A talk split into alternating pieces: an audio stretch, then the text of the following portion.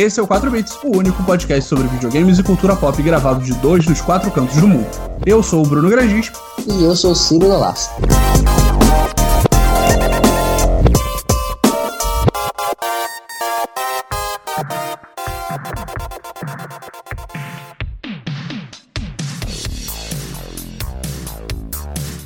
Essa semana a gente não vai falar sobre o trailer do Batman, a gente decidiu confabular ah. sobre os problemas mais classe média sofre do mundo. Aquela ansiedade que a gente tem quando a gente olha a famosa lista de coisas que a gente quer assistir ou jogar e que a cada promoção da Steam ou cada trailer novo que sai fica cada vez maior e mais impossível de, de matar. O famoso backlog, se você fala em inglês. Então, Anote mais 700 jogos, filmes, séries e o que mais você queira fazer da sua vida para essa interminável lista de coisas e controle esse fomo e vem com a gente.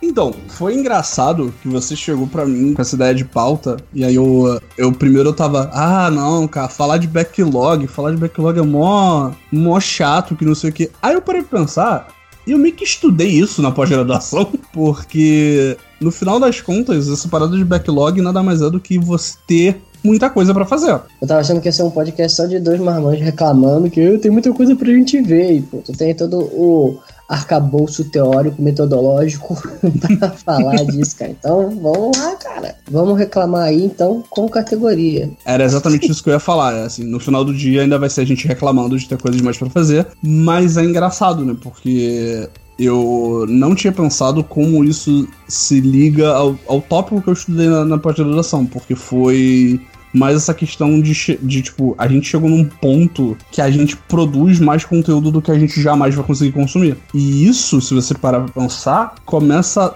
tipo, não exatamente da década de 90, mas eu botei como década de 90 porque foi quando a gente meio que começou a se entender como gente, né? É, assim, final da década de 90, começo dos anos 2000, que era aquela época mágica no qual a gente, tipo, você não tinha 7 mil jogos no Steam para jogar. Você não tinha toda a cultura no YouTube que você pode consumir, ou todas as músicas no Spotify. Era muito limitado, né? Então, tipo, isso, juntando com o fato de que era quando a gente era criança e adolescente, foi daí que a gente começou a, tipo, desenvolver nossa personalidade. Então, se você parar pra pensar, tipo, quando a gente tinha menos coisa para fazer e menos coisa para consumir é, nesse, nesse lado mais de cultura, era quando a gente. Foi quando a gente criou laços com o que a gente fazia, o que a gente consumia.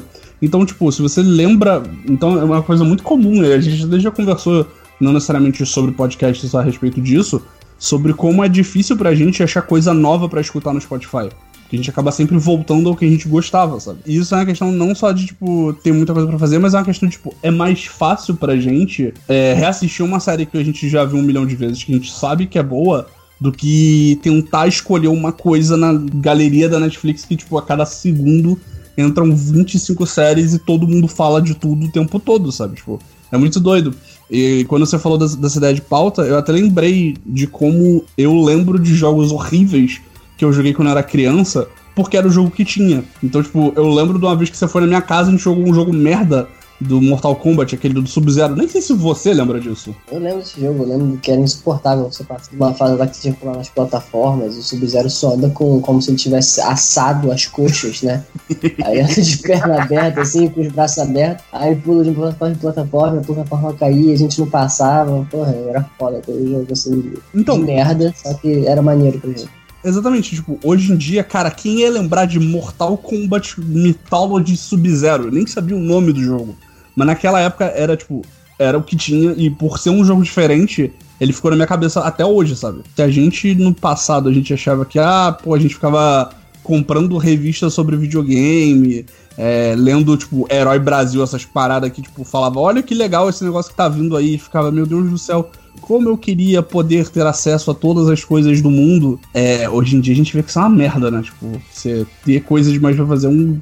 a desgraça na nossa vida, tipo, principalmente pra, pra você que tem a, a, a dose cavalar de ansiedade e a lista de coisa para fazer continua aumentando. O lado bom disso aí, de você ficar tendo que jogar a mesma coisa. Só que de vez em quando você fica jogando eternamente um jogo bom. Que nem naquela época dos anos 90, finalzinho, eu jogava muito Ocarina of Time, né? E assim, era engraçada a situação porque eu morava num apartamento e o apartamento de cima que morava é um amigo nosso, que é o Zé. Aí ele ficava em cima e do outro lado do, da, rua, do da rua, não, né? No prédio da, da frente da, do nosso ficava outro amigo nosso. Então a gente ficava falando de Zelda Ocarina of Time gritando um com o outro pelo, pelo espaço dos prédios. Agora.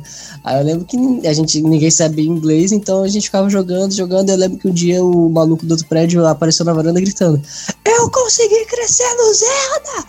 Eu, a gente mentira, que não sei o quê. E a gente mal sabia que, tipo, a gente já tinha feito tudo como criança, só que não sabia que só tinha que ir no templo do tempo e botar as joias lá, sacou? Aí eu lembro que o maluco vinha, a gente fazia, nossa, ficava impressionado. E nesse tempo que a gente não sabia nem avançar no, no Zelda, a gente ficava jogando o jogo enquanto criança sem ver porra nenhuma. Tinha uma porrada de coração, uma porrada de garrafinha, que era maravilhoso, até a hora que a fita deletava o seu save e você tomava no seu cu. Cara, você falou isso, eu lembro de quando você soube dessa parada de crescer no Zelda e você foi pra escola e você me falou isso. Eu, ah, cara, para de mentir, nada a ver esse negócio aí, que não sei o que. Aí eu, todo mundo começou a falar que dava pra crescer no Zelda. E eu falei, cara, que porra é essa? Que bagulho maluco. É, enquanto criança é foda, né? Porque tudo é mentira. Tudo que você ouve é sempre mentira, porque a probabilidade é que vai ser mentira mesmo.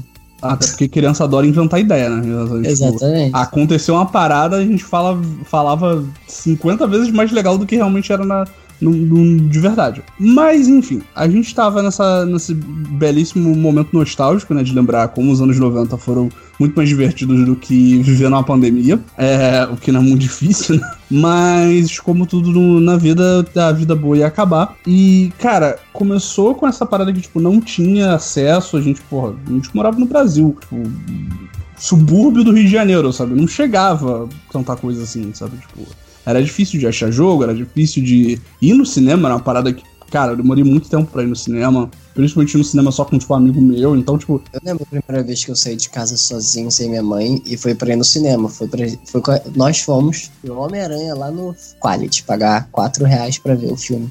Foi a primeira vez que eu saí sem minha mãe, e a gente saiu pra ver o filme.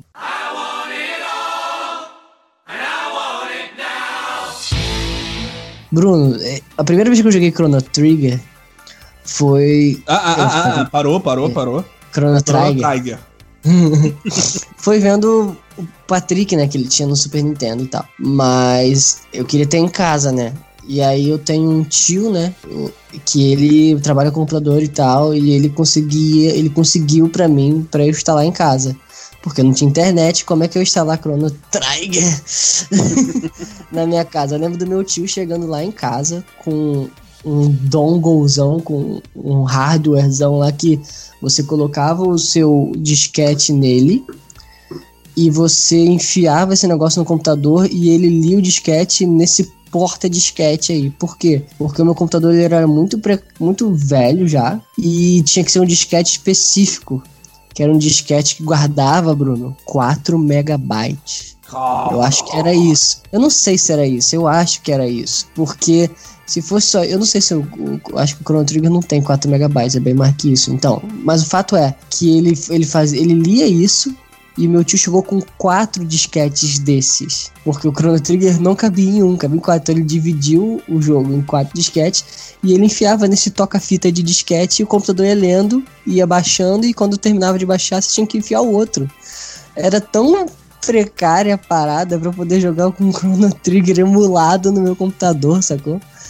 E eu lembrei dessa história agora porque para ver como é que era essa coisa dos anos 90, né? Eu não tinha nenhum leitor de disquete que lia o disquete que não cabia o jogo inteiro.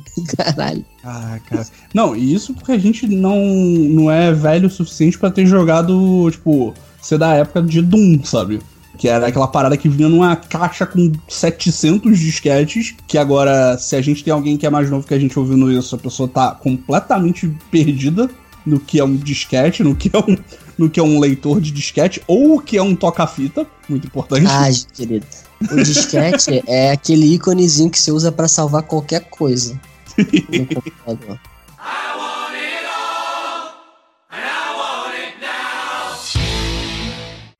Não, então, e aí começou, e aí conforme a gente foi crescendo, e aí também nessa época maluca que era o final dos anos 90, começo dos anos 2000, ficou muito mais fácil fazer tudo isso, né? Então você começou a ter videogame mais acessível, as pessoas falavam mais de videogame, cada vez mais tinha mais revista, né? Porque a internet não era exatamente o que é hoje em dia. Tinha revista que falava de videogame, é, ficou muito mais fácil piratear jogo, piratear filme. Então, tipo, começou a, tipo, a velocidade que saía a coisa já tinha, já tinha, já começou tipo, a acelerar muito rápido, mas a gente tinha a sorte de que a gente era criança, então a gente tinha muito tempo livre. Então, cara, eu lembro de coisas do tipo, na época do GameCube, a gente ir na casa de um amigo nosso em comum, o Patrick, jogar Smash para liberar todos os personagens e a gente não tinha memory card. Mas Nossa, velho. A gente ficava 20 horas jogando o jogo e tava tudo certo, sabe? E, tipo... Esse fim de semana foi a parada mais legal de todas, cara. cara a gente que... deixava o GameCube ligado, né? Pra gente poder jogar com os personagens. Tipo, quando acabasse o fim de semana, você pegava e ia embora e a gente perdeu todo aquele progresso. Eu lembro uma hora que tu foi dormir e a gente tava lá jogando, eu e Patrick, e aí apareceu o Pichu. A gente, caraca, o Pichu, vamos pegar o Pichu. Aí, aí ganhamos o Pichu. Aí fomos jogar com ele, era uma merda, aquele bicho fica se dando choque, cara. Sim. É, é, muito louco, né? Você pensar que em uma época era legal ter um personagem pior que você desbloqueava num jogo. Tipo, Não, era, só, e eu lembro, era só pra ser legal.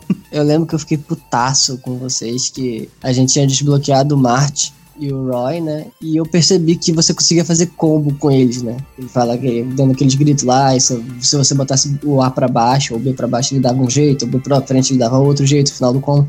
Aí eu falei, olha gente, dá pra fazer isso aqui. Vocês aham, cagaram. Aí eu fui tomar banho, quando eu voltei, vocês, olha o que a gente descobriu. Aí eu falei, mas eu, mas, mas eu descobri isso. Você, aí vocês, não, não, a gente que descobriu isso aqui. Caraca, seus filhos da puta. Exato. Era criança, um bicho muito desgraçado, né, cara? Nossa, mano, 20, é, 15 anos guardando isso, vocês vão se fuder, mano. Mas então, e cara, é muito doido, né? Porque isso aconteceu pra gente que gostava mais. No final do dia, a gente jogava mais videogame do que a gente ia, tipo, pra algum lugar ver filme, né? E isso, bem ou mal, apesar da, nossa, da gente não estar tá sendo exposto a isso, era ficava cada vez mais comum para tudo que é lado, né? Então, tipo, música ficou mais fácil porque você podia baixar um disco em vez de ter que comprar CD ou gravar coisa na rádio. É, televisão tipo, começou a chegar, tipo, a TV por assinatura. Então, tipo, não era mais ah, o que, que vai passar na Globo, na SBT, na Record, sabe? E na manchete na época que ela existia. Era, cara, tem cento e não sei quantos canais, você agora precisa de, tipo, literalmente um almanac todo mês para saber o que vai passar. Tipo, foi aí que muita gente começou a sair, se desinteressar desse tipo de coisa, né? Tipo, se você parar pra pensar, na época do Super Nintendo, que era. tinha, tipo, três jogos para jogar e a gente ficava trocando eles entre os amigos da escola, tinha muito mais gente que jogava videogame. Quando começou a ter tanta coisa para fazer, tanto jogo, tinha GameCube, tinha PlayStation, tinha não sei o que, tinha videogame velho que você acabava tendo, por exemplo, eu que tive mais tempo Super Nintendo. Eu lembro que quando eu vendi meu Super Nintendo, eu tinha, tipo, 30 jogos. E, tipo, 30 jogos quando você é uma criança dos anos 90, você é o dono de uma locadora, sabe? Eu lembro que no final da geração ali do Nintendo 64, que eu não sei o que o Patrick fazia, mas ele tinha. Ele falava que ele tinha uma bolsa que duplicava as fitas dele. que que, eu não sei qual é a história, eu não sei se ele filava de outras pessoas, mas o Patrick tinha dois Banjo Kazooie, tinha dois Smash, tinha dois não sei o que, que aparecia na casa dele. E aí ele de vez em quando me dava uma, no final das contas eu tinha também, eu tinha uma bolsa de para botar minhas fitas do Nintendo 64, que tinha aquelas, aqueles elásticos que você enfiava a fita ela ficava certinho. E eu mesmo tinha, eu não lembro os jogos que eu tinha de de Nintendo 64. Eu lembro que eu tinha o Zelda, os dois Zeldas, o GoldenEye, aquele Buck Bumble que eu comprei, tipo. Que eu lembro da eu música achei... até hoje, eu odeio é. por isso. What about now? It's time to rock with the biggity buck bumble. What about now? It's time to rock with the biggity buck bumble. Bum to the bump to the bump to the bass. Bum to the bump to the bumble. Nossa, esse jogo era legalzinho, mas era daqueles jogos merdas bons, sabe? Uhum. E assim, só que eu tinha várias outras fitas que o Patrick me deu, soco. que ele tinha duplicado lá. E foda-se. Cara, a quantidade de crianças de Jacarepaguá que perderam fitas de Nintendo 64 após encontrar com vocês dois deve ter sido, tipo, vocês foram responsáveis por causar a extinção de quem jogava Nintendo 64 em Jacarepaguá. Depois de gravar isso aqui, Eu vou perguntar pra ele lá no nosso grupo do WhatsApp qual é a história real por trás dessas fitas, cara. Porque é muito estranho esse, esse negócio até hoje. Cara, provavelmente ele achava que era a fita dele e botava na sacola quando chegava em casa, descobria que ele pegou sem querer de alguém e a criança não lembrava, sabe? É a solução mais simples, sabe? Tipo, ah, enquanto alguém falou perdi minha fita, a gente virava pro Patrick e falava: caralho, você tem um, um item mágico que duplica a fita. Porque a gente era adolescente era o que adolescente faz, né? burrice no, como um todo. E, cara, é, aí teve esse, esse momento das coisas ficarem completamente insanas, que tinha muito acesso e tempo começou a diminuir, né? A gente começou a ficar mais velho, ter responsabilidade, ou fingir que tinha responsabilidade. E começou a ter muito acesso, né? Só para lembrar que te, já contei outro podcast, a história lá que eu pirateava os meus próprios jogos de PlayStation 2, né? Por conta disso. Já tinha internet, já tinha torrent, já tinha é, mídia regravável, então, porra, você não precisava nem mais mais sair de casa para você conseguir o seu conteúdo, né? Só que aí aconteceu aquela parada muito legal. Porque, bem ou mal, pra gente que vivia num canto que onde a internet era uma parada muito cara e muito lenta, pirataria era, era tipo assim, você conseguia ter acesso a basicamente tudo, mas não era assim tão simples, né? Eu lembro que pra, tipo, baixar o RPG Maker, que nem era pirataria no caso, né? Eu acho, acho que ele era de graça em algum momento, mas enfim. Desculpa, polícia. Ele tinha 27 megas, era alguma coisa assim que hoje em dia é ridículo. Durou 8 horas, sabe? Então você não. Mesmo que você tivesse vontade de fazer uma, de comprar. De comprar. Quem comprava coisa dos anos 90. não se você quisesse consumir uma, uma determinada coisa e piratear essa coisa, você tinha limite do tipo, quanto tempo isso vai demorar, da sua, quanto tempo você vai gastar da sua internet e etc e tal. Só que aí a gente pula para os anos 2010, essa, esse dá um pequeno salto aí no tempo. E cara, hoje em dia isso, isso acabou. Porque você não precisa piratear as coisas, porque as empresas perceberam que é muito mais em conta a pessoa. É, as empresas perceberam que as pessoas são muito mais propensas a pagar uma assinatura que não é tão cara e, tipo, continuar pagando ela do que comprar coisas pontuais. E com a internet que a gente tem hoje em dia, até mesmo, tipo, beleza, a gente não tá morando no Brasil no momento, mas até no Brasil você consegue de boas é, assistir Netflix ou qualquer, qualquer versão da Netflix que seja. E cara, é muito fácil, você tem acesso a qualquer coisa, sabe? Tipo, é como se a promessa que todo mundo falava que vai ter, você vai ter tudo na sua mão por conta da internet tornou realidade agora, sabe? E isso parece muito legal no papel, porque na prática não dá mais para fazer nada assim. Você não tem mais tempo, você você tem uma lista de séries que você quer assistir que você não vai assistir e que você se engana que vai conseguir assistir em algum momento. Você tem uma lista de filmes que você quer ver, de jogos que você quer jogar, de música que você quer ouvir. E cara, isso só tá aumentando. E é até engraçado, porque o estalo que me deu do tópico de backlog de jogos e séries pro que eu. que literalmente é ensinado em, em pós-graduação de digital media hoje em dia, é uma declaração de um executivo da Fox que em 2015 ele falou: não, não, a gente chegou no topo da televisão. Pick TV. Não dá mais para ter mais coisa. É, não dá mais para todas as séries serem a série que todo mundo tem que assistir. E agora a gente vai lentamente voltar ao padrão que era nos anos 90, que você tinha uma ou outra série que era grande, todo mundo assistia e falava sobre. E não é isso, sabe? Tipo, isso não voltou. Já tem cinco cara, anos que esse cara falou isso e isso não voltou. Esse cara, ele tem que tá, entrar numa sala com aquele historiador lá, o Fujikawa, que falou depois da Guerra Fria que chegamos no fim da história. o que, que o filho da puta faz pra pensar nisso? Como é que ele acha? Ah, não tem mais TV, do nada todo mundo vai parar e, e o outro lá, não, não tem mais história. A gente chegou no máximo da história aqui.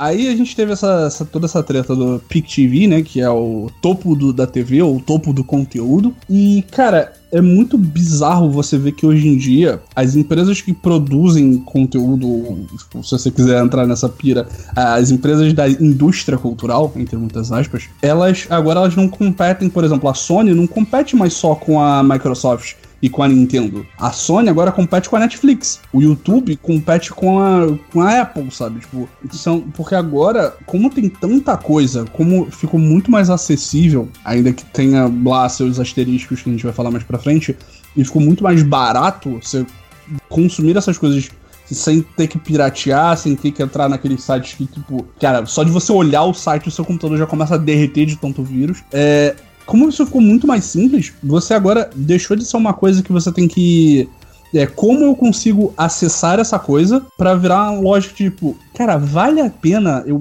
perder meu tempo com isso? E é muito louco, porque agora não é mais o que, que é, tipo, não é mais um jogo ou é um filme ou é uma série, ou é um podcast, ou o que seja. Agora, é, a commodity é o seu tempo e não o que você está consumindo. É, olha só, eu a primeira vez que eu senti isso que você está descrevendo e que eu percebi, foi a primeira vez que eu pensei, caraca, tem coisa demais. Foi quando eu comecei, foi quando você me falou pela primeira vez para eu ver Community. Isso faz o quê? Faz uns 5 anos, sei lá, Sim. uns 4. Faz muito tempo que isso aconteceu. E eu lembro de você falando, tipo assim, vê, vê essa série, vê essa série que ela é muito boa.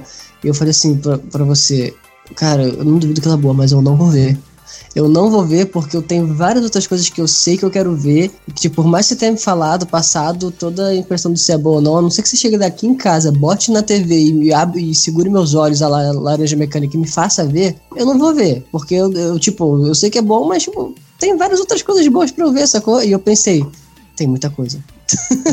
e tanto que, pô, hoje, 2020, eu tô vendo a série, sacou? Demorou cinco anos pra chegar na série, mas eu tô vendo a série. É, não, e, essa, e é exatamente isso, né? Que como agora. Cara, pior, calma aí. Eu, eu acho que não foi cinco anos, não. Faz mais tempo, não foi 2015. Quando é, de quando é a série? Foi de 2009 até 2015. Então, provavelmente foi, foi por 2015 mesmo. Sei lá, acho que foi antes, você falou. Acho que você começou a ver já tinha acabado? Não, porque foi, foi toda uma loucura. Mas é, é, beleza, pode ter sido tipo, um pouquinho antes. Pode ter sido 2012, alguma coisa assim. É, é, foi um negócio desse, cara. Acho que foi, deve ter sido por aí, sim. Enfim. Mais de cinco anos demorou pra chegar e isso é outro problema, né? Se você parar pra pensar, porque antigamente, por exemplo, eu lembro até hoje que eu tive que correr pro quarto da minha avó, que morava com. já morava comigo nessa época, para assistir o último episódio de Friends. Porque se eu não visse no horário que ele ia passar, eu não sei, eu ia demorar mais uma semana para conseguir baixar, achar e baixar o último episódio. Porque as coisas elas passavam na televisão e elas. acabou. Você agora tem que comprar o, a, o VHS, sabe? E não. hoje em dia não tem mais isso. E é aquele detalhe, você ia tentar baixar e você ia baixar o Friends ia ser uma, ia ser outra coisa com o mesmo nome, porque, né? Exatamente. A quantidade de músicas que a gente baixou nos anos 90, anos 2000 que eram do System of a Down e que não eram do System of a Down é imensa. É uma banda que todas as músicas que não são delas são as mais legais. Pois é, eu passei anos achando que Dust in the Wind era Cat Stevens, cara, por causa do casar. E não é, pera. é, né? É. Não, pera. Lá. Eu, eu, tô, eu tô tendo derrame agora, calma aí. Peraí. É isso mesmo? Eu tô falando certo? Destiny... É isso mesmo? Calma aí, vê aí, cara. Não, Porque Dustin in the Wind é do Kansas. Caralho! É, então, é isso mesmo, não, é isso mesmo. Não, pera. Ah, tem várias pessoas que cantam. Caralho! Cara, até esse momento eu achava que era do Cat Stevens, é do Kansas. É. Cara, maldito casar. Exatamente. E tem cara, vários outros exemplos disso, né, mano? Cara, ao vivaço, cara, não fazia ideia. De... Cara, que bizarro.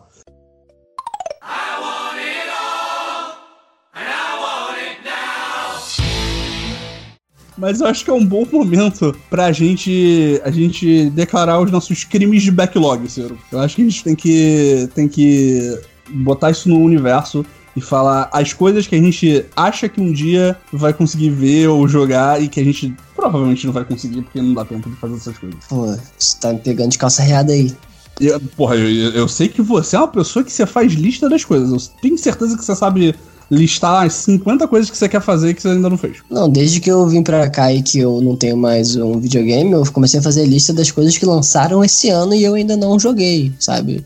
Aí tá lá o Ghost Tsushima, Final Fantasy VII Remake e tal, essas coisas lá, mas porque eu descobri que quanto mais eu boto as coisas para fora da minha cabeça enquanto lista e outras formas de organização, é, fico muito mais tranquilo, né? Aí eu tenho começado a notar tudaço. Mas em relação a, a série, assim, série é um negócio que é muito icônico, porque tem muita série boa, né? E agora é aquilo que eu, nem, que eu te falei do community. As pessoas chegam, a ah, ver essa série, vê essa série. Eu falo, cara, foda-se, não vou ver. Por exemplo, e assim, se a série não te pega nos primeiros episódios, acabou. Eu lembro, tem muita gente que fala, ah, vê o Sons of Anarchy a impressão que eu tenho dessa série é que ela é um saco, porque eu vi quatro episódios e não aconteceu nada, sacou? Uhum. Ah, foda-se, não vou ver nada disso não. Aí, tanto que quando tem uma série hoje em dia que, tipo, ela chama atenção e ela vai começar a primeira temporada, eu logo vejo, sabe? Porque assim, ah, pelo menos se eu começar agora e for boa, eu não tenho que voltar depois e ver tudo, sabe? Eu tenho a lista. Que assim, eu tô numa. Eu já falei várias vezes, eu já falei várias vezes aqui nesse podcast que eu tô nessa pira de assistir Star Wars em ordem cronológica. Então, eu acabo que eu tô vendo muita coisa na hora do almoço e da janta, porque eu tô em casa. Então a gente deixa, tipo, ah, vamos ver Rebels, que é onde a gente tá agora na, na cronologia, que é o, aquela a segunda série animada de Star Wars em 3D. É, então a gente tá vendo isso no almoço e acaba vendo outra coisa na hora da janta. Só que chegou num ponto que eu não consigo voltar mais no meu backlog. Tem coisas como, por exemplo, aquela Star Trek Discovery. Não sei se você já viu. Eu não tenho nenhum interesse por Star Trek, nunca vi. Então, eu também não tinha, mas eu assisti, o, eu assisti a primeira temporada, gostei muito, porque ela acaba. Tipo, eu não sei se isso é uma constante de Star Trek, porque nem fudendo eu vou voltar para assistir o resto, porque, de novo, é muita coisa. Uhum. Mas a Discovery, ela tem muito uma vibe Mass Effect, que eu gosto pra cacete. Então, é, é, uma parada que, cara, é, é, basicamente, se você trocar o nome da série pra Mass Effect Discovery, funciona. Porque é muito, é muito a mesma vibe, é muito aquela parada de tipo, ah, beleza, é um mundo de sci-fi, mas é mais científico do que militar, que eu acho muito maneira. Que é a parte que eu mais gosto de Mass Effect. Mas eu não vou nem entrar nesse tópico, senão a gente vai começar a falar 200 horas de cada coisa. Então, Star Trek Discovery já é uma coisa que, tipo, eu, eu quero assistir, não tenho tempo, não tenho muita vontade e já sei que, cara, se perdeu na lista com mais outras 700 séries. É, esses filmes bosta da Netflix, não é que eles sejam todos ruins, mas sabe aquele filme que, tipo, é a comédia que não é a comédia de adolescente da Netflix, é só um filme médio engraçado? Qual? Todos. eu, sei, gosto, sei, sei. eu gosto muito desse tipo de filme que, que eu e minha esposa a gente chama de filmes inofensivos. Ele não é necessariamente ruim, mas ele é inofensivo. Tipo, ele não vai mudar sua vida, mas ele também não é muito bom, sacou? Ele não é uma merda, ele não é muito bom. Mas ele é, é aquela parada que, tipo, cara, de vez em quando eu quero assistir um negócio desse. E como a Netflix ela é a mestra de fazer isso, a quantidade desses filmes que tem para assistir é infinita, cara. Tem filme com, com o meu Nandiani que eu quero assistir. Tem aquele Old Guard, que é com a Charlize Theron, que eu quero assistir. Por exemplo, hoje... esse aí eu, eu nunca vou ver esse filme, Bruno. Foda-se a Charlize Theron. Eu nunca vou ver esse filme. Eu quero ver esse filme porque eu quero ver se ele é bom. Porque metade da internet fala que esse filme é uma bosta, metade fala que ele é maravilhoso. Eu não sei qual o certo, eu quero descobrir. um que quase foi isso para mim foi o John Wick, que é nessa mesma, mesma vibe de filme de ação que todo mundo fala muito bem, que eu dei sorte, que eu nem lembro por que, que eu resolvi assistir, eu acho que eu tava, tipo, doente em casa, e, ah, botar uma coisa pra ver. E aí eu vi o primeiro, gostei muito, e agora eu assisti os outros dois. Isso é uma merda quando você, tipo, ah, eu vi essa coisa que eu quase não vi. Aí você não consegue. É muito escroto, porque você não consegue nem se sentir bem, porque você vê parado e pensa: caraca, isso é foda, as pessoas estavam certas. Aí você se sente culpado. Caraca, eu quase perdi isso na minha vida. Eu no cu. que raiva disso, cara.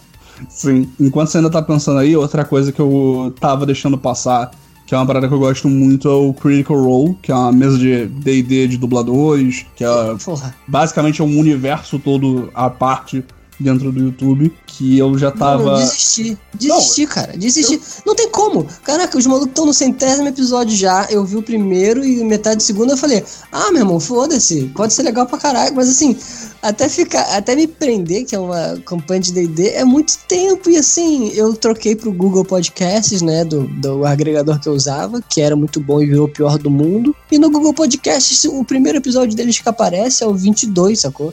Hum. Aí é aquela coisa que você falou da conveniência. Caralho, eu vou ter que ficar baixando e botando no celular cada episódio que eu não sei nem quando eu vou conseguir chegar nele. Foda-se. Caralho. A sorte, a sorte do Critical Role é que vai ter uma série animada, né? Então eu acho que em episódio, episódio de 20 minutos vai ser bem melhor do que um stream de 4 horas e 15, sabe? É foda, mano.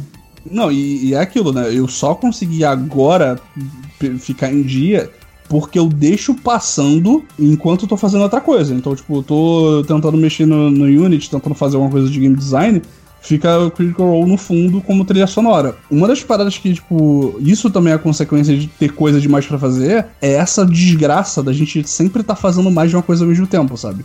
É, ah, tá passando uma coisa na TV e eu tô assistindo, eu tô fazendo uma segunda coisa no computador enquanto tá ouvindo uma terceira coisa no YouTube. Eu literalmente faço isso todos os dias. Então, tipo. Mas a verdade é que você não tá fazendo. Exatamente, eu não tô fazendo nenhuma das três. Isso. É. Exato. Eu não tô fazendo nenhuma das três. Cara, o que, o, que, o que, que eu, acontece de eu estar ouvindo o podcast eu voltar uns três minutos, porque eu viajei na minha cabeça aqui, ou, ou eu não consigo nem simplesmente entrar no Twitter e ver um podcast. Eu sempre pauso, porque senão. É velho, cara. A gente tá velho, é isso aí, a gente tem que aceitar. Que não, não, tem essa, tipo. É que nem aquela, aquela coisa antiga da adolescência que tinha o debate, tipo, não, você tá lendo e vendo, ouvindo música ao mesmo tempo. É mentira, você não tá. Você não tá lendo. Com certeza você não tá lendo. Tinha gente que falava que fazia isso, ó. Tá, vai cagar no mato, que você não tá, não tá nem ouvindo música, nem lendo. Então, sabe? Isso eu, eu vou continuar defendendo essa, essa opinião, mas com um detalhe. Eu acho que tem certas coisas que acabam combinando. Então, tipo, por exemplo, eu dificilmente eu vou. Tipo, hoje em dia, que eu não fico mais três horas no ônibus para ir pro trabalho, eu não leio mais tanto. O que eu acabo fazendo é ouvindo audiobook. Então não dá para ouvir um audiobook e ouvir música ao mesmo tempo. Né? Você só consegue uma coisa de cada vez. Pelo menos você não fala que você áudio lê. Dá, tenho vontade de dar um soco na pessoa não, que fala isso. As pessoas falam isso, você tá de sacanagem. Vai se fuder, né? Mas, Aí tá muito revoltado esse episódio. ou eu leio. Tipo, não sei se eu leio, mas eu, sabe, tipo, se fosse na Matrix eu estaria baixando no meu cérebro o livro, sabe? Mas quando eu tava lendo livro físico, acaba que, por N motivos, tem certos livros que eu lia enquanto eu tava ouvindo certas coisas. Então, tipo, não é eu deixei o shuffle do meu Spotify e aí, tipo, saiu de, sei lá, Foo Fighters pra Emicida e eu tava lendo um livro de ficção científica, sabe? Tipo, quando eu vou ler e eu tô ouvindo música, eu acabo tentando focar em alguma coisa que, tipo, tem um pouco a ver. Então, por exemplo, um livro que eu li ouvindo uma, uma trilha sonora que ele é, o, foi um CD que ele é feito inspirado em 1984, foi o. Caraca, eu esqueci o nome, é um CD do Muse. É o que tem Uprising. Ele é feito inspirado no livro. Então acaba que, tipo, cara, meio que uma coisa conversa com a outra. Você não tá necessariamente prestando atenção na letra da música e no que você tá lendo, porque é impossível, mas tá de trilha então, de fundo. Quando eu ouço alguma música desse CD do Muse, eu lembro do livro. Porque, tipo, em algum ponto os dois estavam conversando, sabe? Então eu quero ver você pegar. Vai ler Senhor dos Anéis ouvindo Led Zeppelin, então, quero ver se tu consegue. Não, porque Senhor dos Anéis é chato pra caralho.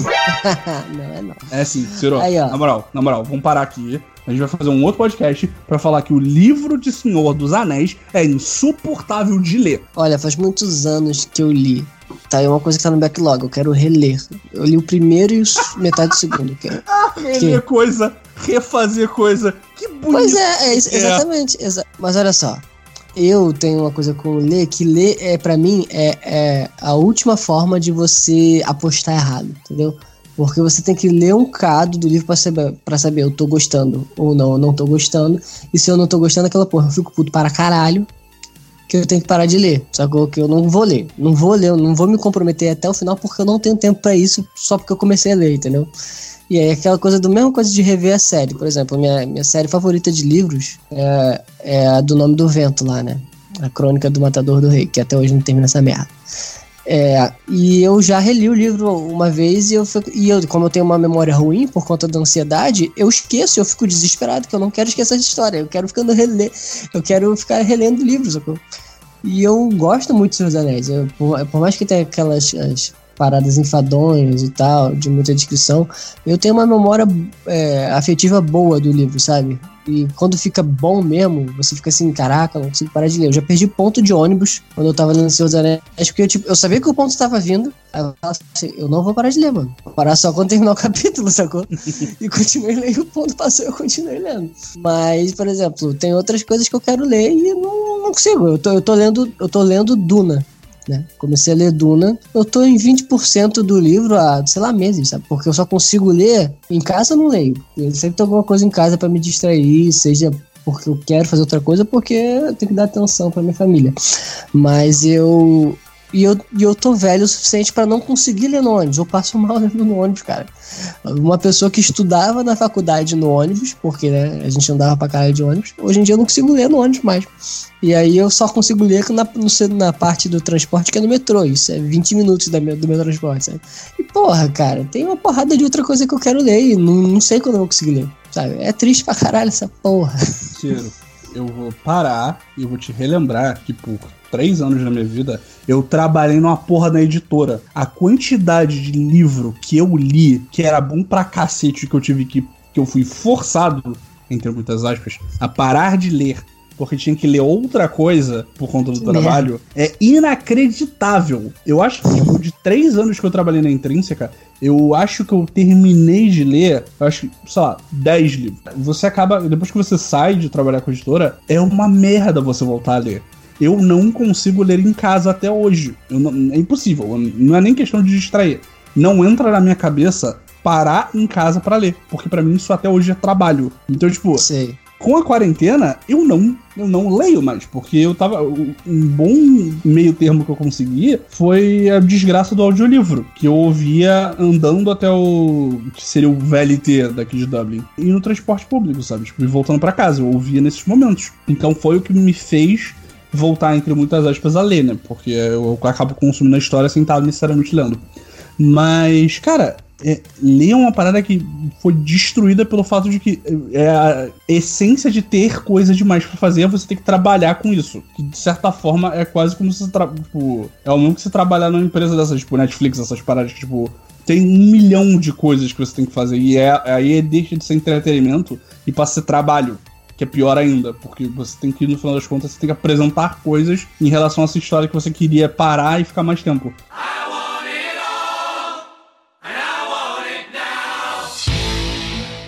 Eu já tive listas maiores de backlog de livros, sabe? Mas o meu backlog de livros que tá aqui na minha frente, que eu abri aqui a minha listinha, eu já. Teve muita coisa, tem hora que você olha o backlog você fala, ah, meu irmão, foda-se, você deleta, sabe? Pra você não sentir ansiedade vendo a lista. E aí a lista que eu tenho aqui são de livros que eu já comecei a ler, sabe? Eu, eu não paro, porque um dos sintomas da ansiedade é você não conseguir manter foco numa coisa há muito tempo. Então, eu, eu tô concentrado em ler o Duna, que é por conta da, do, do filme, né? Mas é por conta do fato que eu sempre tive curiosidades para ver esse mundo. Né? Eu tô gostando pra caralho. E tem vários livros, né? Então eu tô no primeiro, eu li 30% dele, eu vou terminar de ler, eu tô gostando da leitura. E eu há um ano e pouco atrás, dois anos, eu e a Adriana, a gente viu todos os Harry Potters. E aí eu falei, cara, o que, é a diferença do livro pra série, pra, pro filme? Eu, eu, eu, li os três primeiros quando eu era criança. E eu comecei a ler de novo. Eu li o primeiro de novo, e é uma leitura muito gostosa. Apesar de a gente, você tava reclamando do Senhor dos Anéis, por exemplo. O mundo do, do Senhor dos Anéis, pra mim, ele é muito mais coeso, muito mais forte do que o do Harry Potter, mas o do Harry Potter ainda é legal, sacou? Uhum. E aí eu parei de ler o segundo, tipo, no meio, né? E porque eu sei que mais para frente as coisas ficam muito mais é, complexas nos livros, né? E fica mais variado do que nos filmes. E eu quero chegar ali, mas aí eu não sei quando eu vou chegar. E eu também parei de ler uma série que eu tava lendo que eu tava gostando muito, que é a Torre Negra também. Eu tô no terceiro livro da Torre Negra e eu parei também e eu quero ler esses livros todos, sabe? E eu não sei quando eu vou ler, sabe? Porque, assim, você senta, eu tô em casa, aí tem o videogame, aí tem podcast, cara, e tudo leva tempo. E você fica nessa e você não, não faz nada, sabe? Não faz nada. Backlog de série eu não sei o que tem mais, porque tem muita coisa. Eu não, eu não ligo, eu cheguei no momento, eu cheguei no Nirvana do Pic TV, sacou? porque assim, eu falo, eu vou chegar lá quando eu tiver que chegar lá eu vou ver o que tem aqui na minha frente agora. Não dá para você pirar nisso que você surta. Sim, não, eu, eu acho que a sua, sua decisão é a mais sábia. Que, cara, se você for seguir o que tá todo mundo falando, e é aquilo, como tem tanta coisa e tanta gente assistindo, sempre vai ter alguém falando: não, cara, você tem que assistir isso, você tem que ler isso, você tem que fazer isso.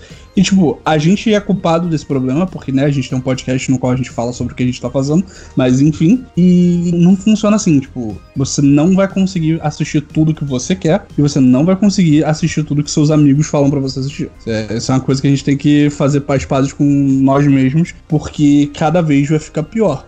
Se já é assim, com a facilidade de acesso para música, para livro, para série, para filme, imagina agora com Game Pass, com xCloud, com PlayStation Now, com Stadia, que são essas paradas que vão trazer jogos grandes da forma que você pode começar a jogar na, na televisão da sua casa, é, entrar no ônibus e continuar jogando pelo celular, passar para não sei aonde continuar jogando. Então, tipo, não vai parar. Fico me perguntando aqui, porque assim, você falou mais cedo, ah, se tiver o Game Pass, você vai conseguir jogar mais. Eu, eu fico pensando, cara, vai ser legal, mas assim, o meu backlog vai estourar, porque se eu, ah, quando eu assinar o Game Pass, que eu mudei de emprego aqui agora, eu tô, tô ganhando bem mais. Vou poder assinar o Game Pass cedo ou tarde. E sair o Cyberpunk, meu amigo. Maluco, tudo vai virar backlog, porque se esse jogo for bom mesmo e, e ele clicar para mim, sabe? Porque eu vejo os trailers hoje em dia, eu penso, esse trailer tem potencial de ser o próximo Skyrim. Não sei se vai ser, Não sei se eles só estão falando, vendendo muito bem, fazendo marketing. Mas assim, se for, velho. Cara, eu ficar jogando esse jogo no meu celular o tempo todo, mano, não vai ter mais nada.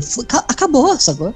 E ao mesmo tempo eu fico ansioso pensando, se for isso mesmo, legal, vou estar num mundo irado. Mas ao mesmo tempo, as outras coisas, eu vou ficar atrasado em tudo, sacou? Eu não sei quantos podcasts você segue, eu acho que eu sigo 28, sacou? E eu fico. Eu também já não fico mais ansioso, ah, não tô conseguindo ouvir. Quando eu não escuto mais o episódio da semana do, do podcast, eu largo. Não tô mais nem aí, sabe?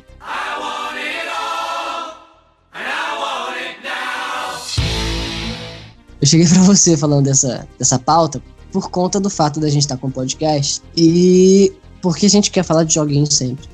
Mas assim, no meu momento agora é muito difícil jogar tanto jogo. Eu tento quando eu consigo. Mas eu não sabia há muito, há muito tempo atrás, eu fui descobrir isso aqui no Canadá já, que, que a Epic Games ela tem essa coisa de dar jogos de graça por semana. Eu não sabia disso. E aí eu comecei a baixar os jogos da Epic Games Store e, tipo, é muito jogo, velho jogo de graça toda semana. E aí eu e aí a gente começou a gravar aqui e eu comecei a jogar o jogo, aí eu vim falar com você, aí joguei o jogo, falei do jogo. A gente vai gravar daqui a duas semanas. Eu não joguei mais nada do jogo, porque eu não tenho tempo. E tem mais vários jogos para jogar. Eu falei, caralho, impossível, mano, é impossível. E aí eu comecei a, a pensar nisso, aí falar, Bruno, vamos falar disso. Aí tem até uma lista aqui, né, que eu fiz. E tipo, no início dos tempos, quando o conteúdo ficou melhor, eu lembro, assim, do, é, rapidinho, a primeira coisa que começou a democratizar conteúdo foi a Steam para mim. Eu lembro que quando surgiu a Steam era só uma coisa pentelha que você tinha que instalar para você jogar os jogos e você tinha que baixar o jogo craqueado, que o nome do crack era No Steam, né?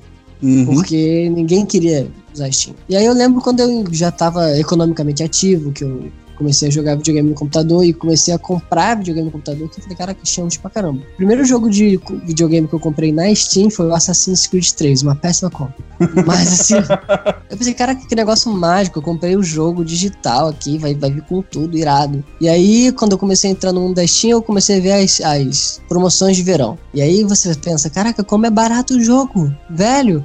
Aí você entra em contato com o Humble Bundle, você paga o que você quiser para ter 20 jogos. Quando eu olho, a minha Steam, eu acho que eu tenho mais de 70 jogos e eu sei que não é uma das maiores listas de, de jogos que as pessoas têm, não. Tem gente que tem Ciro. jogo pra caramba, mais 300. Ah, Ciro, recentemente... Te, não, eu não, nem sei quantos jogos eu tenho na Steam, mas eu não tenho muito não, porque eu, acabo que eu não jogo tanto no computador.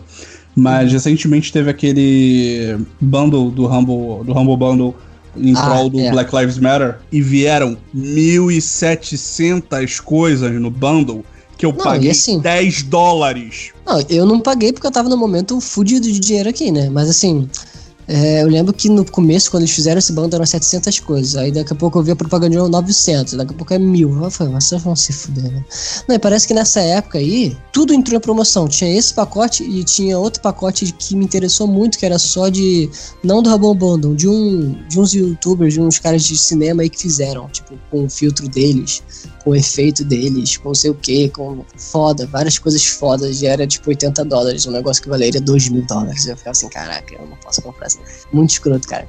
Mas o Steam foi a primeira vez, assim, foi a primeira vez da minha vida que tava acostumado com pirataria pra caramba. Foi a primeira vez que eu peguei e, assim, eu via um jogo no Steam, tipo, ah, não vou ter dinheiro pra comprar agora. Aí pensava, não vou poder comprar. E aí um outro lado, o diabinho da minha cabeça vinha, cara, mas você baixava, por que você não baixa? Eu falava, você não, é mó trampo baixar, botar crack, aí não vai dar certo. Eu prefiro esperar para comprar quando vier na promoção. Aí eu pensei, caraca, que, que mudança de chave, né, mano? Agora eu prefiro comprar mesmo, porque é mais conveniente do que piratear. Porque até então, eu lembro que eu joguei o Dishonored todo, eu tinha baixado, sabe? Vários jogos eu joguei baixados. O The Walking Dead da Telltale, eu joguei baixado, só que assim, eu nunca terminei por quê? Porque ó, a desvantagem de ser baixado é que de vez em quando dá pau. Eu lembro que eu joguei o primeiro capítulo umas três vezes, sacou? No primeiro episódio. Ah, porque ele deletava o save. E aí, depois que terminou, hoje em dia eu acho que eu devo ter alguma, alguma desses, dessas contas, eu devo ter o The Walking Dead todo. Eu não jogo, porque eu já vi o início umas quatro, cinco vezes. Falei, ah, foda-se.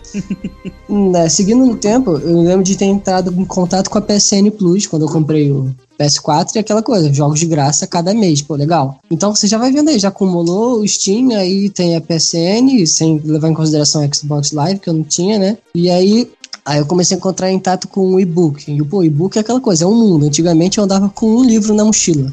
Agora eu posso andar com 20 livros na mochila que não pesam a mesma coisa que um livro. Então, é bastante coisa também, mais entretenimento. Aí você entra em contato com Netflix. Aí quando você entra em contato com Netflix, você chega em um nível novo, né? Eu lembro quando eu comecei a assinar Netflix, a única série original que eles tinham era House of Cards. Ou era isso ou era o que aparecia para mim.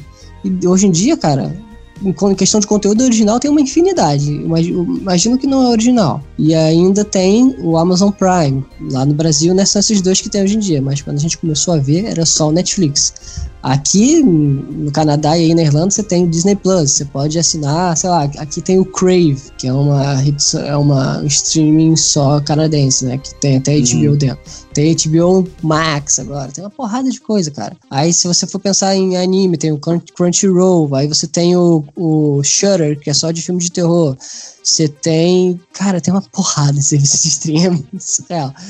Enfim. E aí, isso aí, cara, dá pra ficar, é, dá pra ficar pra sempre vendo conteúdo. E foda-se, né, cara? Aí você tem questão de música, você tem o Spotify, você tem o Deezer, você tem a puta que pariu. Tem o YouTube. Se você tiver o YouTube Premium, você, o YouTube Premium vira um Spotify pra você, sabe? Porque você pode ouvir as coisas com o aplicativo fechado. E, pô, podcasts que é. Cara, não, não, não tem, não tem unidade de medida para você caracterizar essas coisas todas, sabe? É um infinito de tempo para você ver tudo.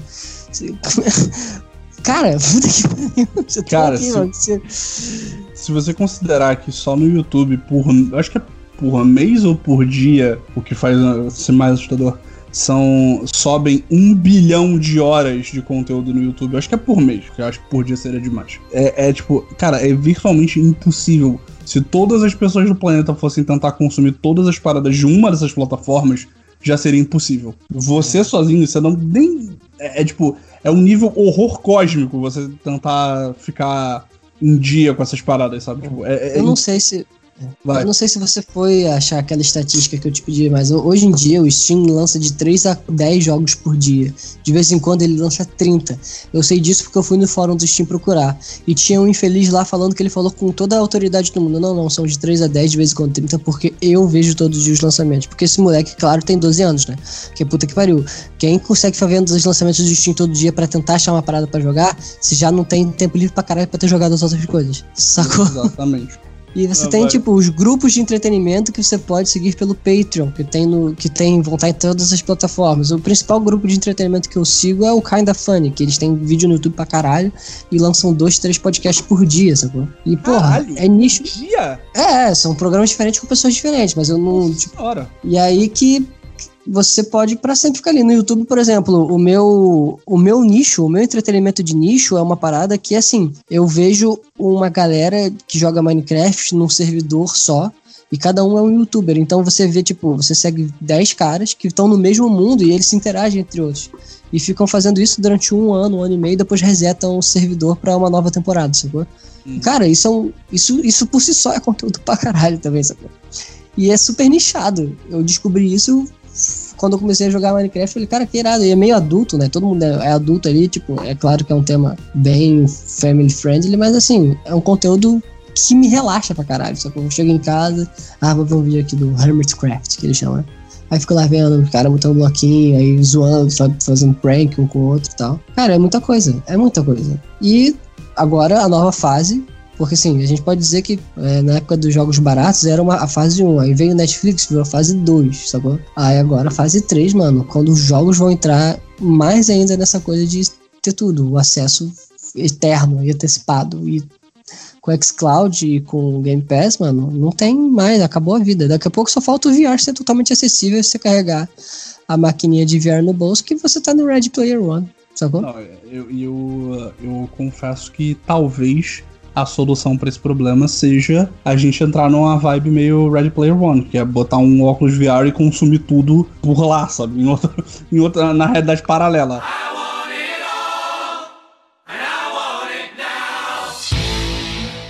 Aí a gente entra na, na, questão de, cara, parece ser muito classe média se falar sobre o grande problema na sociedade em 2020, que é ter muita coisa para fazer, mas é um problema, porque no final das contas, isso é acesso à cultura, sabe? Tipo, é. cultura é uma coisa que você, você consome e você é parte de, um, de uma sociedade. Então, tipo, a partir do momento que tem tanta coisa que cada um tem a sua versão de cultura, do que, que é válido, do que, que é importante, você começa a se afastar das pessoas, sabe?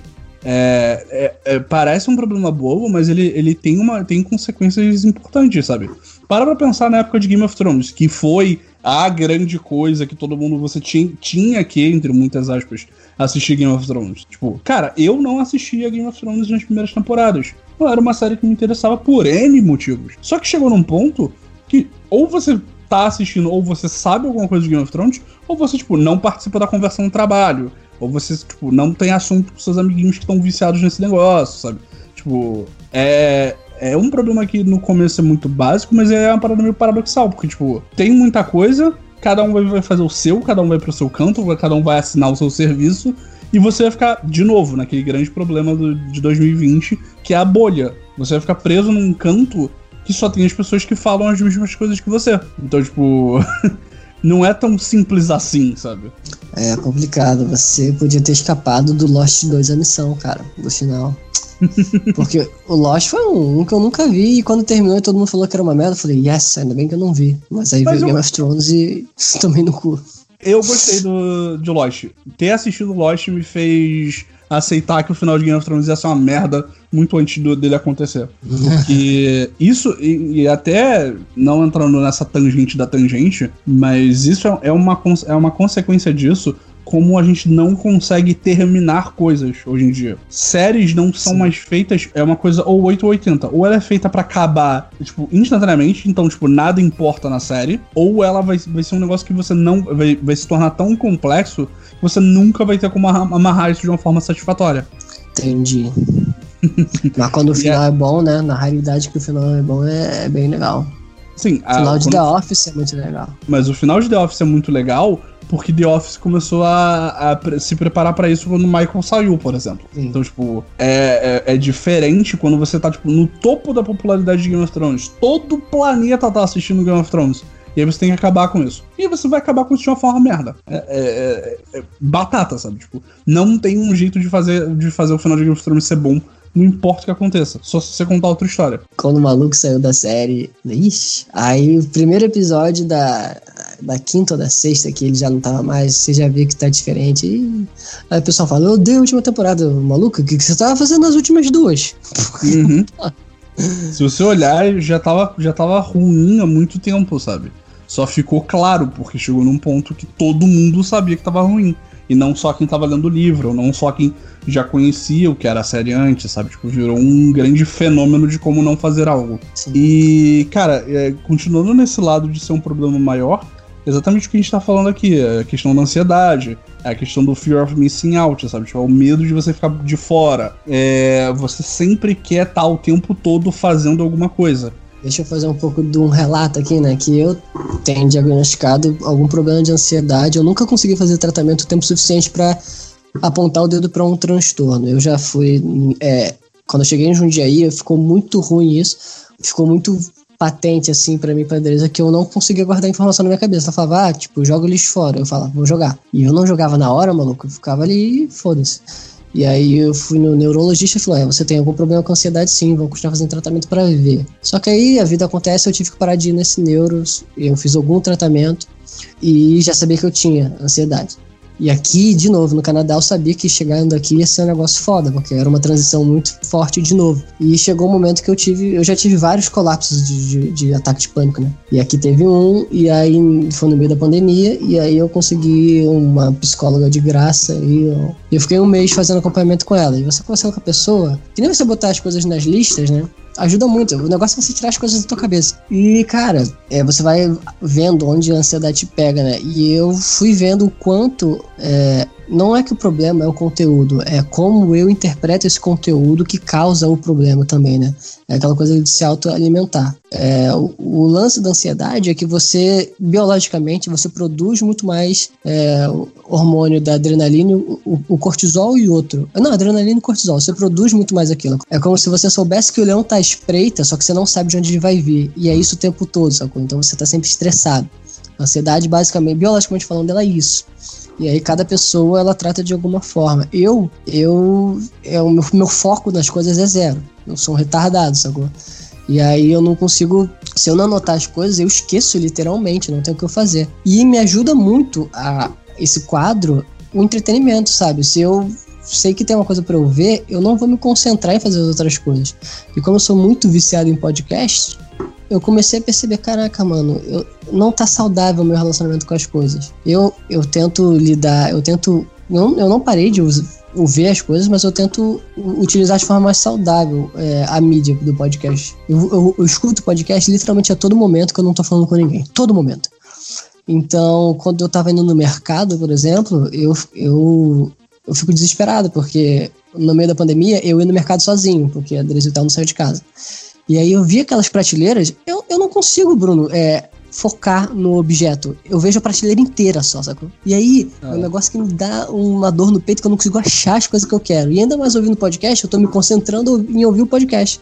E aí a psicóloga falou, cara, seu problema é que você não tem um problema de memória, seu problema é que você tem um problema de focar. Se você tá ouvindo o podcast e tá tendo que pegar uma, uma, um item no mercado e você sabe que você tem problema em focar, em achar as coisas, cara, tenta parar de ouvir o podcast ali no momento que você tá provando a parada, sacou? E aí essas coisas foram fazendo sentido para mim. Hoje em dia eu dou muito mais pausa nos podcasts para eu poder focar. E só que ao mesmo tempo você fica naquela, tipo assim, eu tô tão acostumada a consumir conteúdo o tempo todo que quando eu não tô ouvindo, agora eu consegui controlar isso, você fica ansioso. Caraca, eu podia estar tá fazendo alguma coisa, sabe?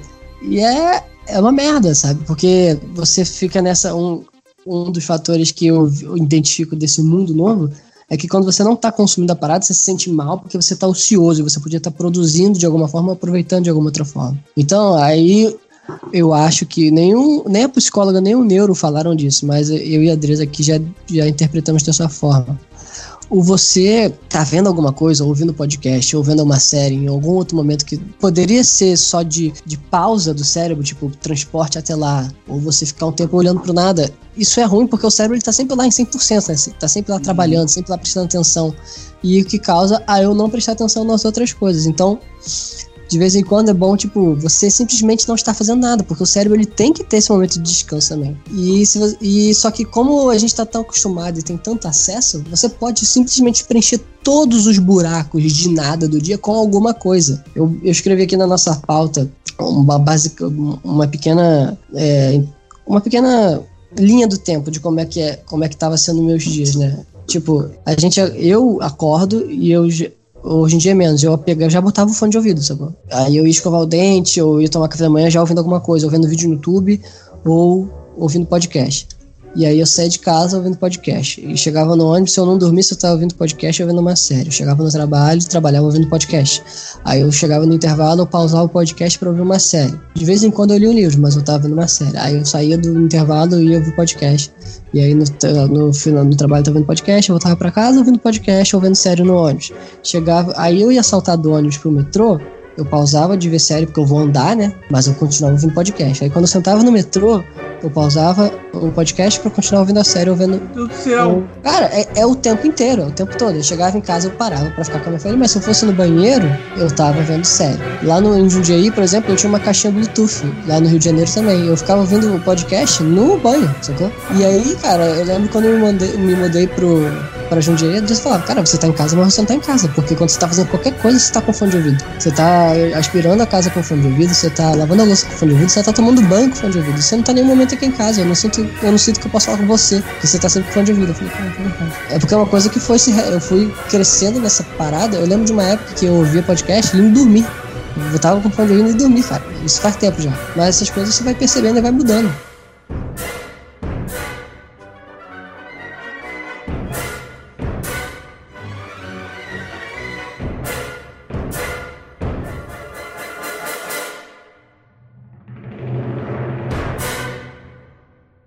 E aí, eu não, não diria que isso é uma coisa que causou a minha ansiedade, porque é um negócio que já estava aí. Mas eh, se você olhar para trás, assim, na, na, nossa geração, que é uma geração que tem é, quadro de ansiedade, depressão muito grande, você consegue estabelecer uma relação aí forte, né? Uhum. Não, e é isso, né? Tipo, eu acho que não sei. Tipo, você tem como solucionar isso do seu lado, mas é engraçado porque o que eu descobri que a pandemia foi boa para mim é que eu consigo parar mais tempo sem fazer nada. Porque antes eu tava nesse ritmo, sabe? Tipo, eu também ficava nessa loucura. Não, eu acho que não tanto quanto você, até porque eu não tenho, não tenho ansiedade, então eu acho que eu vou num ritmo mais devagar do que você naturalmente, né? De pular de uma coisa para outra. Mas eu, era isso, sabe? Sabe? Tipo, era você não para, você ah, eu não consigo ficar ocioso. E por conta da pandemia de ficar em casa, acaba que tem horas que, tipo, cara, eu não vou fazer, eu não, quero fazer nada. Vou ficar, tipo, sabe? Eu vou deitar, eu vou tirar um cochilo, sabe? É, é bizarro como uma parada que é tão bizarra e horrível como a pandemia conseguiu me ajudar nisso, sabe? É, você falou isso aqui no Japão, né?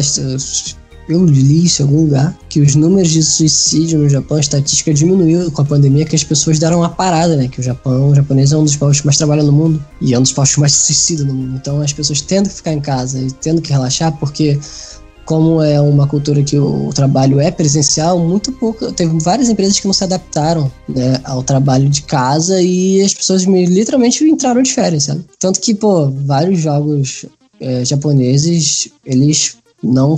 Eles pararam. É, a, a Nintendo até agora não tem o direito que ela tá lançando esse ano, né? Tipo, se você olhar. Pois é.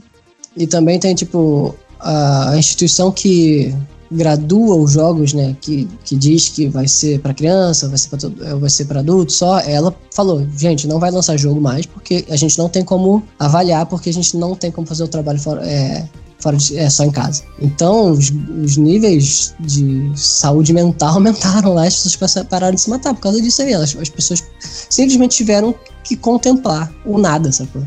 Hum. E também um, uma, uma razão da ansiedade, assim, né? que é um bicho que se retroalimenta, né? Eu fico mais ansioso porque eu ouço as paradas e eu ouço as paradas porque eu fico ansioso. É. E aí que, porque em algum, se você não encara a ansiedade, você só vai fazer merda. Então, hoje em dia, já sabendo encarar melhor, tendo feito algum acompanhamento, eu quero, no momento que eu tiver melhor aqui, fazer um acompanhamento consistente, né? É você entender que, tipo, a parada vai estar tá lá, entendeu? Vai estar tá lá. Não adianta você ficar ouvindo podcast eternamente que a parada vai estar tá lá. É exatamente o oposto desse espectro é quando você não consegue se, se dar um tempo de nada porque você acha que você tá sendo pior do que as outras pessoas. Tipo, de certa forma, a gente começou a fazer esse podcast muito porque a gente tava tempo livre, né, no final das contas. A gente tinha uma janela que a gente precisava encher com alguma coisa. Só que o que funcionou para mim foi justamente, cara, eu vou botar limite no, nessas coisas. Eu, por exemplo, eu não assisto série de drama porque é episódio muito longo, porque geralmente as temporadas são maiores. Cara, eu tirei isso da minha vida. É raramente, exceção da exceção da exceção, eu assisti uma parada dessas. Porque eu prefiro assistir série menor justamente para ter mais tempo. Porque eu não quero ter que, tipo, ah, eu vou assistir Breaking Bad, é uma série que eu nunca vou assistir.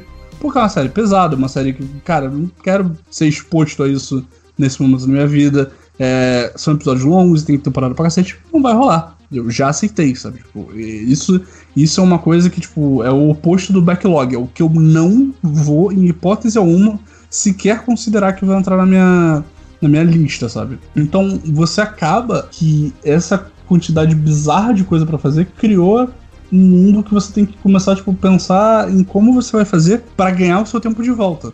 Em vez de você começar a tentar otimizar e consumir e ficar louco, como foi o seu relato, que, tipo, eu fiquei com ansiedade só de pensar nisso. É, mas, tipo, você tem sem que começar... Falar que, sem falar que teve um momento nessa jornada aí que eu ouvi as coisas em duas vezes de velocidade pra caralho, assim. Hoje em dia eu não consigo.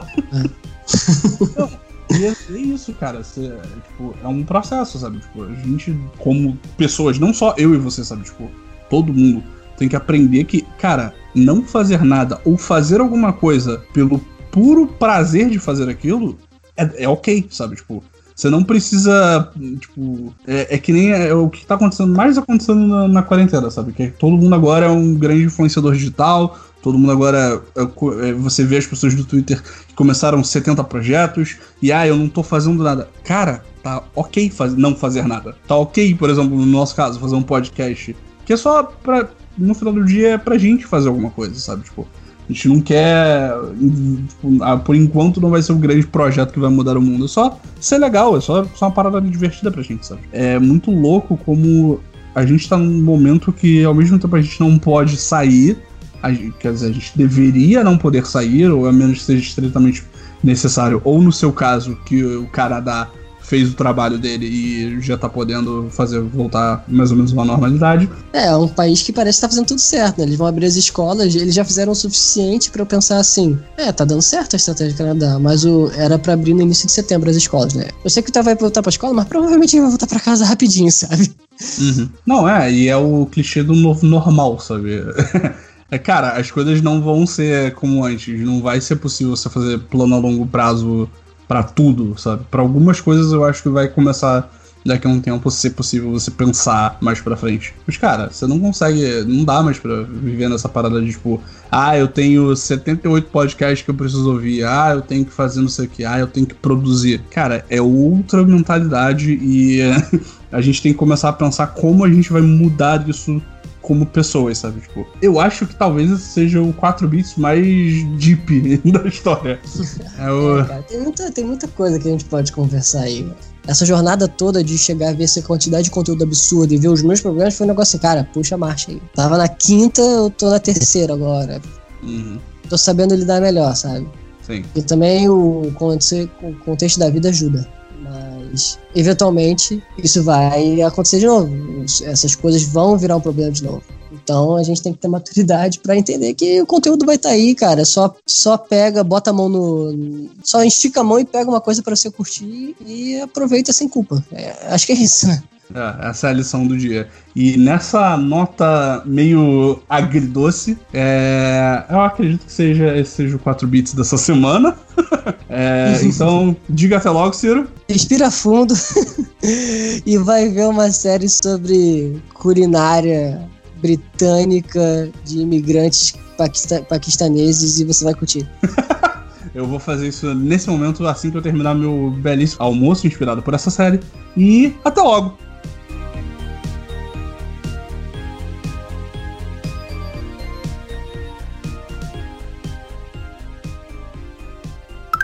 Se você está ouvindo o podcast, o podcast, se você